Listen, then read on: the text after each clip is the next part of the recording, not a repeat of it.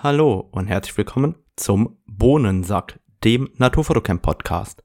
Mein Name ist Radomir Jakubowski und ich begrüße euch ganz herzlich. Heute zu Gast ist das neue Canon RF 100mm f2,8 L Makro IS USM und ich bin gespannt, was es zu sagen hat. Das war der Control Ring. Und heute geht es wirklich um das neue RF 100mm Makro, das ich gerade als Sample oder als Vorserie sozusagen zur Verfügung habe und dementsprechend schon mal vor Marktstart etwas dazu sagen kann.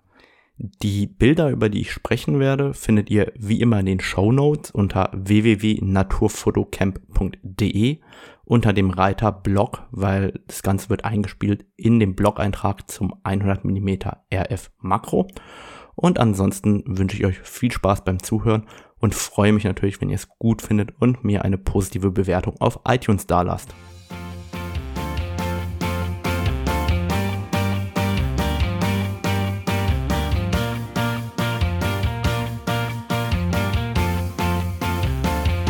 Also fangen wir mit dem Allerwichtigsten an. Hashtag Transparenz. Das Canon RF 100mm Makro mit Bildstabilisator wurde mir zur Verfügung gestellt als Sample von Canon, aber eigentlich für ein ganz anderes Projekt. Das bedeutet, äh, hier wurde grundsätzlich kein Einfluss genommen. Auf meinen Podcast im Blog wird ohnehin nie Einfluss genommen, aber das sollte man ja immer dazu sagen. Ich selber habe das Objektiv vorbestellt vor einigen Monaten bei AC Photo und warte da noch auf die Serienversion. Und das ist sozusagen ein Muster, beziehungsweise eines der ersten, die vom Band liefen. Und alle meine Aussagen beziehen sich natürlich auf dieses erste Objektiv, das ich hier in Händen halte. Und ähm, da habe ich schon einiges versucht und getestet. Und wer mich kennt, der weiß, in ein, zwei Jahren kommt dann irgendwann ein Langzeiterfahrungsbericht, wo ich wirklich in die Details einsteigen kann.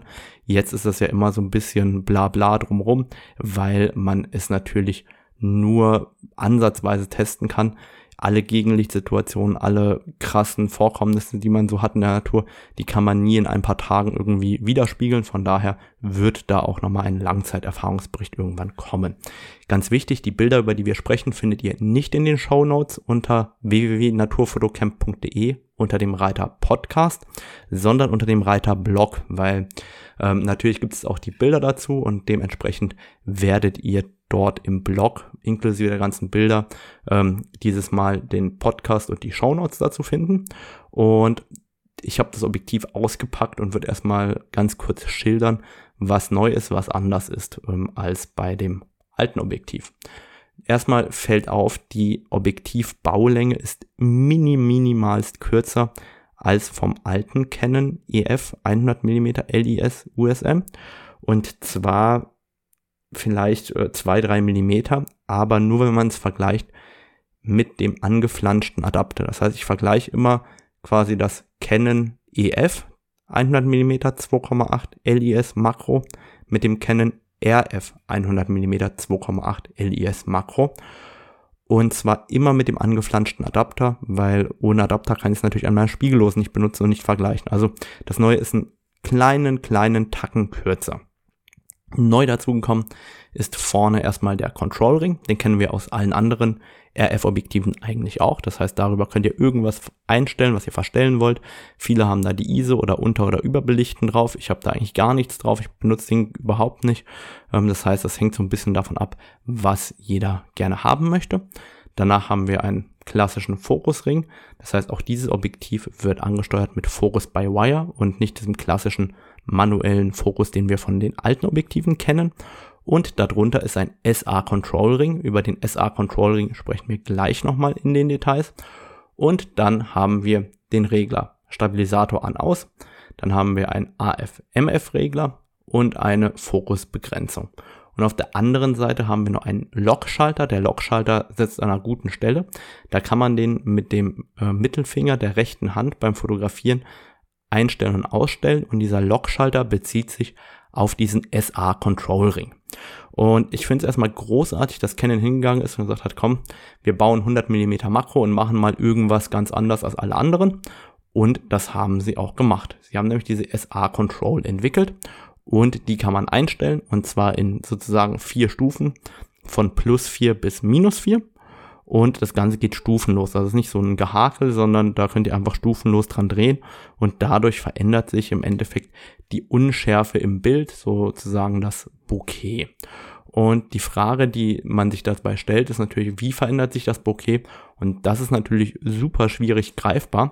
Und die meisten Beispielbilder, die ich gesehen habe, waren da erstmal relativ nichts sagen, beziehungsweise die Frage ist halt auch, was bringt das wirklich konkret und wozu kann man das überhaupt benutzen. Ganz wichtig, wenn ihr die Nullstellung erreicht, da gibt es eine leichte Rasterung. Das heißt, da macht so minimal Klack beim äh, Benutzen des Control Rings. Und das ist eigentlich sehr, sehr schön, weil dann weiß man eben auch, okay, jetzt ist man beim, in Anführungszeichen, blinden Arbeiten wieder bei Null angekommen. Und ähm, da hat man eben auch die beste Schärfe. Ganz wichtig, ich glaube, im Pressetext hieß es, dass der SA Control Ring einen Einfluss auf die Schärfe haben kann. Ich würde das deutlich radikaler ausdrücken. Wenn ihr das Ding auf plus oder minus 4 dreht, dann ist an diesem Objektiv, so wie man es zum Beispiel von einem Trioplan-Objektiv kennt, eigentlich nichts mehr richtig scharf. Und das äh, möchte ich an der Stelle einfach mal dazu sagen, weil das ist ähm, relativ ungewöhnlich, dass man ein Objektiv baut, das ähm, in irgendeiner Einstellung wirklich weiche, smooth, eigentlich unscharfe Bilder produziert. Das ist aber an der Stelle gewollt. Und jetzt die Frage, was passiert, wenn wir in diesem Control Ring drehen? Es gab ja in der Vergangenheit immer mal wieder solche Soft-Focus-Objektive. Canon hatte mal ein 135 mm 2,8 Soft-Focus für Canon EF gebaut. Nikon hatte, glaube ich, auch mal ein 100 oder 135 mm Soft-Focus-Objektiv gebaut. Und genau in diese Richtung läuft es hier auch, wobei das da deutlich cooler geworden ist. Das heißt, wenn ich in dem Bereich Plus drehe, dann beeinflusse ich den Hintergrund dahingehend, dass wenn ich bei Plus 4 stehe, habe ich so richtig unschärfe Kreise, wie man das von einem Trioplan kennt. Also ähm, wer das Trioplan oder erstmals von einem Trioplan gibt, es gibt Trioplan-Objektive, die ganz früher mal irgendwie ein Apfel und Ei gekostet haben, weil die optisch grottenschlecht waren. Und irgendwann gab es einen riesen Hype um die Dinger und mittlerweile sind die Schweine teuer bei eBay. Und genau das Trioplan 100 mm, so das bekannteste an der Stelle, das macht solche unschärfe Kreise, die eine relativ scharfe Kante außenrum haben. Und ähm, das mögen viele Fotografen sehr, sehr gerne, sei es für Porträts, sei es für Makro, sind sehr beliebte Objektive. Ich selber fand das nie so geil, dass ich mir sowas gekauft hätte. Aber das finde ich jetzt, wenn man das einfach per Klick einstellen kann, relativ cool. Und wenn ich in die Minusrichtung drehe, dann verändere ich eigentlich mehr den Vordergrund. Das heißt, im Hintergrund verändert sich relativ wenig. Der wird so ein bisschen swirly, also das, da habe ich das Gefühl, als ob da so eine leichte Rotation entsteht im Hintergrund. Und dafür wird der Vordergrund softer oder abgesoftet. Ähm, dafür braucht man aber einen Vordergrund, der eben auch genau das zulässt. Und ähm, da hatte ich jetzt auch noch keine Möglichkeit oder kein Beispielbild, wo mir das tatsächlich gut gelungen wäre oder wo ich das gut fände.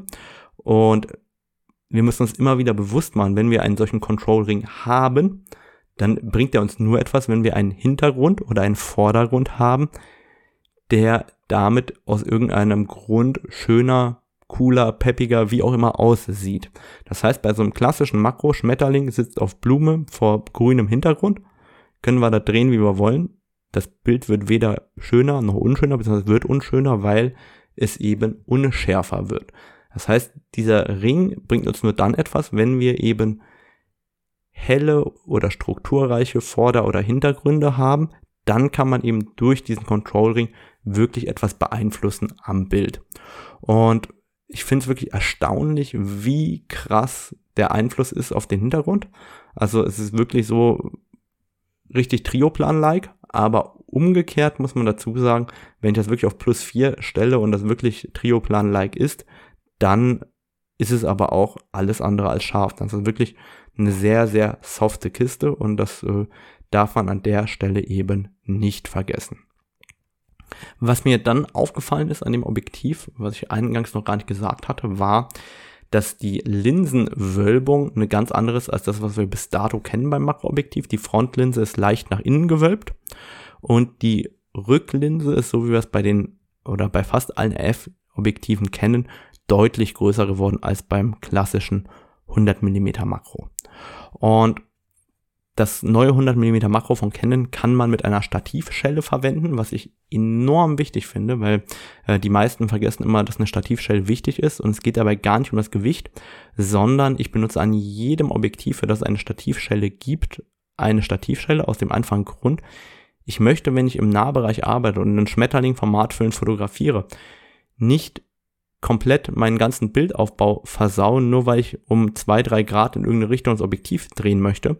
Und dementsprechend habe ich dafür immer, immer, immer eine Stativschelle am Objektiv und kann einfach ganz leicht in der Stativschelle die ganze Kamera sozusagen drehen, im Zweifel sogar aus dem Quer ins Hochformat. Und das erleichtert einem das Arbeiten so enorm über die Jahre, dass ich mir angewöhnt habe, immer eine Stativschelle zu verwenden. Canon hat die Stativschelle auch ähm, im Programm, ich glaube für 179 oder 189 Euro. Damit ist sie nicht teurer geworden als ähm, die EF-Stativschelle, was ich für ein Wunder halte. Alles andere ist ja immer viel teurer geworden. Und hier haben wir beim 100er Makro meiner Meinung nach sogar die Stativschelle vom ähm, 70-200 oder vom 100-500.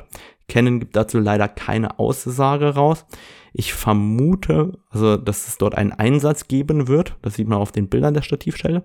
Und dass dort theoretisch dann auch eine von den weißen Stativschellen passen müsste, falls man die hat. Die Frage ist, ob man diesen Ring für innen drin in der Stativstelle überhaupt einzeln zu kaufen bekommt. Da dürfen wir gespannt sein, weil das wäre ja natürlich sehr, sehr angenehm, dass man nur eine Stativstelle mittragen muss und vor allem, dass man nur eine bezahlen muss, was äh, ja auch nochmal ein wichtiger Aspekt ist. Kommen wir aber mal weg vom reinen Objektivdesign hin zum zur optischen Qualität. Und die optische Qualität, da ist ja mal die Frage, wie gut war das alte Objektiv, wie gut ist das neue Objektiv. Ich selber habe ja das alte Objektiv mittlerweile elf Jahre im Einsatz und ich habe das schon gebraucht gekauft zu Studienzeiten. Das heißt, als ich studiert habe, habe ich das irgendwie ähm, gebraucht gekauft damals und seitdem habe ich das jetzt elf Jahre im Einsatz. Und für mich ist das 100 mal Makro ein Butter- und Brot-Objektiv, das ich eigentlich auf jeder Reise mit dabei habe, wenn ich nicht weiß, was mich erwartet. Umgekehrt bei mir jetzt in Deutschland selbst vor der Tür benutze ich das 100er Makro gar nicht so gerne. Da habe ich lieber längere Brennweiten, aber auf Reisen habe ich das 100er Makro eigentlich immer dabei. Und in den elf Jahren, muss ich sagen, ist das 100er Makro für mich ein absolut perfektes Objektiv gewesen. Es ist nicht streulichtempfindlich, es ist scharf, es ist, hat einen super Bildstabilisator und einen schnellen Autofokus. Also die Fußstapfen, in die das neue RF-Objektiv schlüpfen muss, sind sehr, sehr groß, weil eigentlich war der Vorgänger schon sehr, sehr perfekt.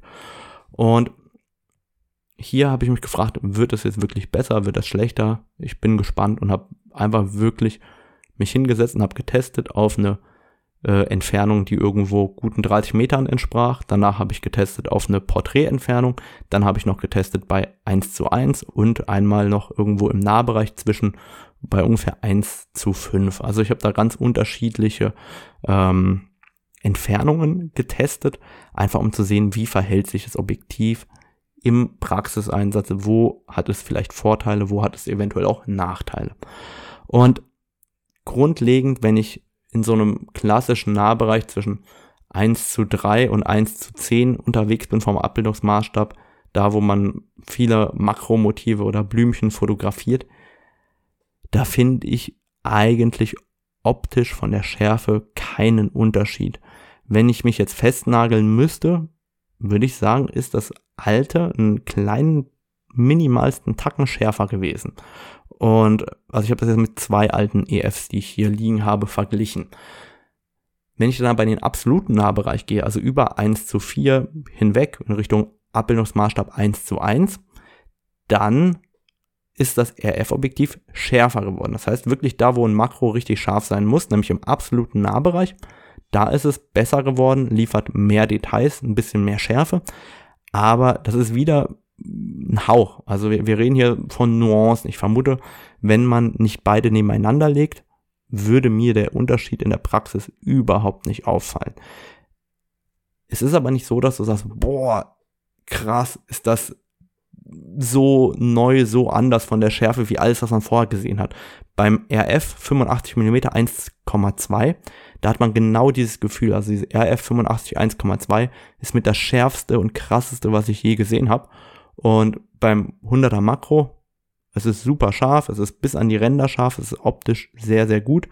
Aber ähm, da darf keiner erwarten, dass es jetzt Welten besser ist als die EF-Variante, die ohnehin extrem, extrem gut war.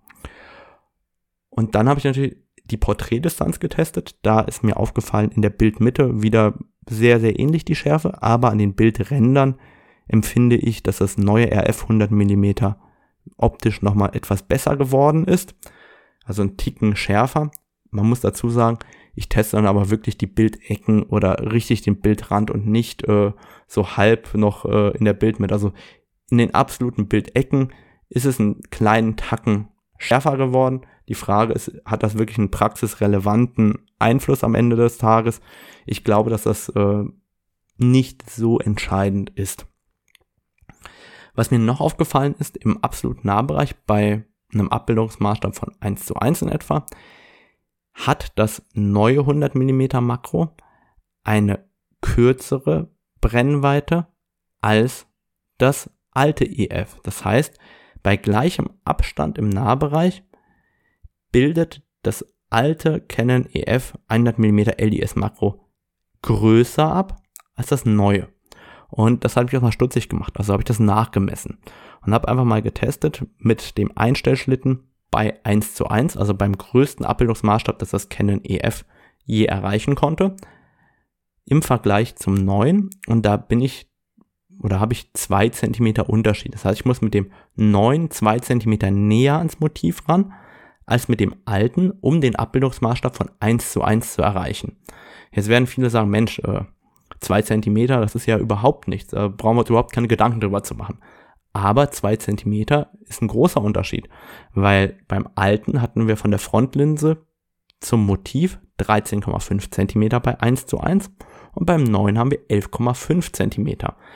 Das heißt, wir müssen 15% näher ran ans Motiv als mit dem alten. Das ist meiner Meinung nach tatsächlich ein relevanter Unterschied. Die zwei Zentimeter können bei einem Schmetterling schon darüber entscheiden, ob der jetzt am Abend mal wegfliegt oder nicht. Das heißt, da äh, ist schon ein Unterschied vorhanden. Dann ist mir etwas aufgefallen an der reinen Farbgebung. Und zwar ist das neue 100 mm Makro einen guten Tacken kälter von der Farbwiedergabe wie das alte. Also gefühlt ähm, ist das alte ein Stück weit wärmer und das neue ein Stück weit kühler von den Farben. Das ist einfach vollkommen neutral. Es ist auf jeden Fall eine andere Farbwiedergabe vom Gefühl her. Ob das später nochmal nachkorrigiert wird mit Objektivprofilen, keine Ahnung, kann ich nicht sagen, weiß ich nicht. Aber ähm, grundlegend ist da eine andere Farbwiedergabe da. Und da habe ich mir natürlich auch noch die Unschärfekreise angeschaut. Und gefühlt würde ich sagen, sind die Unschärfekreise in der Bildmitte beim alten EF 100 mm Makro einen kleinen Tacken runder als beim neuen. Und in den Bildecken sind beim EF-Objektiv deutlich stärkere Katzenaugen zu sehen als beim RF 100 mm Makro. Katzenaugen bedeutet, je weiter die Unschärfekreise an den Bildrand gehen, umso eher gleich in dem Katzenauge einer Banane oder mit was man es auch immer vergleichen möchte, die sind dann eben alles andere als rund. Das heißt, ähm, da hat sich auch ein bisschen was verändert. Ob das jetzt in der Praxis einen wirklichen Unterschied machen kann oder wird, sei einfach mal dahingestellt. Ansonsten ist mir eigentlich relativ wenig aufgefallen, was die Unterschiede angeht. Das heißt, das Objektiv ist in minimalen Bereichen besser geworden optisch, in anderen vielleicht minimalst schlechter, aber ich glaube, dass es keinen praxisrelevanten Unterschied macht, rein von der Bildschärfe, außer im absoluten Nahbereich. Also wer wirklich richtig Makros machen will, der ist tatsächlich mit dem RF 100 mm Objektiv besser aufgestellt als mit dem EF. Was mir dann noch aufgefallen ist, ist, ähm, dass die Streulichtblende kürzer geworden ist beim ähm, Canon RF im Vergleich zum EF. Keine Ahnung, warum die kürzer geworden ist. Vielleicht wegen dem Abschatten mit der Streuchblende, wenn man ohnehin näher ran muss. Das könnte ein Grund sein. Aber ähm, warum die wirklich kürzer geworden ist, kann ich euch auch nicht verraten. Vom Preis her ist das neue Makroobjektiv teurer geworden. Kostet jetzt 1549 Euro beim Händler. Und jetzt ist die Frage, würde ich es mir kaufen oder würde ich es nicht kaufen? Ähm, ich meine, ich habe es ja schon bestellt, also ich würde es kaufen. Die Frage ist eben, warum? Und da sehe ich eben zwei Dinge, die extrem cool sind an dem neuen Makroobjektiv. In der Praxis gewinnen wir nämlich einen größeren Abbildungsmaßstab. Man kann nämlich mit dem 100 mm RF-Makro näher ran und zwar bis zum Abbildungsmaßstab 1,4 zu 1 und früher war das 1 zu 1. Und das ist eben schon ein Unterschied, weil das spart einem eventuell regelmäßig schon das Lupenobjektiv oder spart einem die Zwischenringe oder spart einem einen Zwischenring mit einem Extender. Das heißt, das ähm, ist schon ein enormer Praxisgewinn, wo man sagen kann, hey, da kann ich Gewicht sparen und ich kann näher ran und bei 1,4 zu 1, für das ich kein Hilfsmittel brauche, ist das Ding auch optisch besser. Das heißt, da, wer wirklich richtig Makros machen will, der wird mit dem RF viel, viel besser unterwegs sein. Und das zweite coole ist dieser Trio-Plan-Effekt, also dieser SA-Control. Und mit dem SA-Control-Ring, da kann ich eben wirklich schöne Effekte erzielen, ohne ein zusätzliches Objektiv mitzunehmen. Das heißt, ich kann hingehen und sagen, okay, ich spare mir eventuell einen Zwischenring, eventuell einen Extender, ich spare mir eventuell ähm, noch ein Trioplan-Objektiv. Das heißt, wenn ich das alles zusammenrechne, spare ich mir schnell mal irgendwie ein, vielleicht nicht ein Kilo, aber schon ein Kilo an Gewicht von anderem Krimskrams in meinem Rucksack zusammen. Und das ist meiner Meinung nach ein riesiger Gewinn in der Praxis. Also ich komme näher ran, größerer Abbildungsmaßstab und ich kann andere Dinge weglassen und das sind dann Dinge, wo ich sage, hey, das macht dann echt einen Unterschied in der Praxis und deshalb würde ich oder werde ich mir auch das äh, RF 100 mm Makroobjektiv kaufen.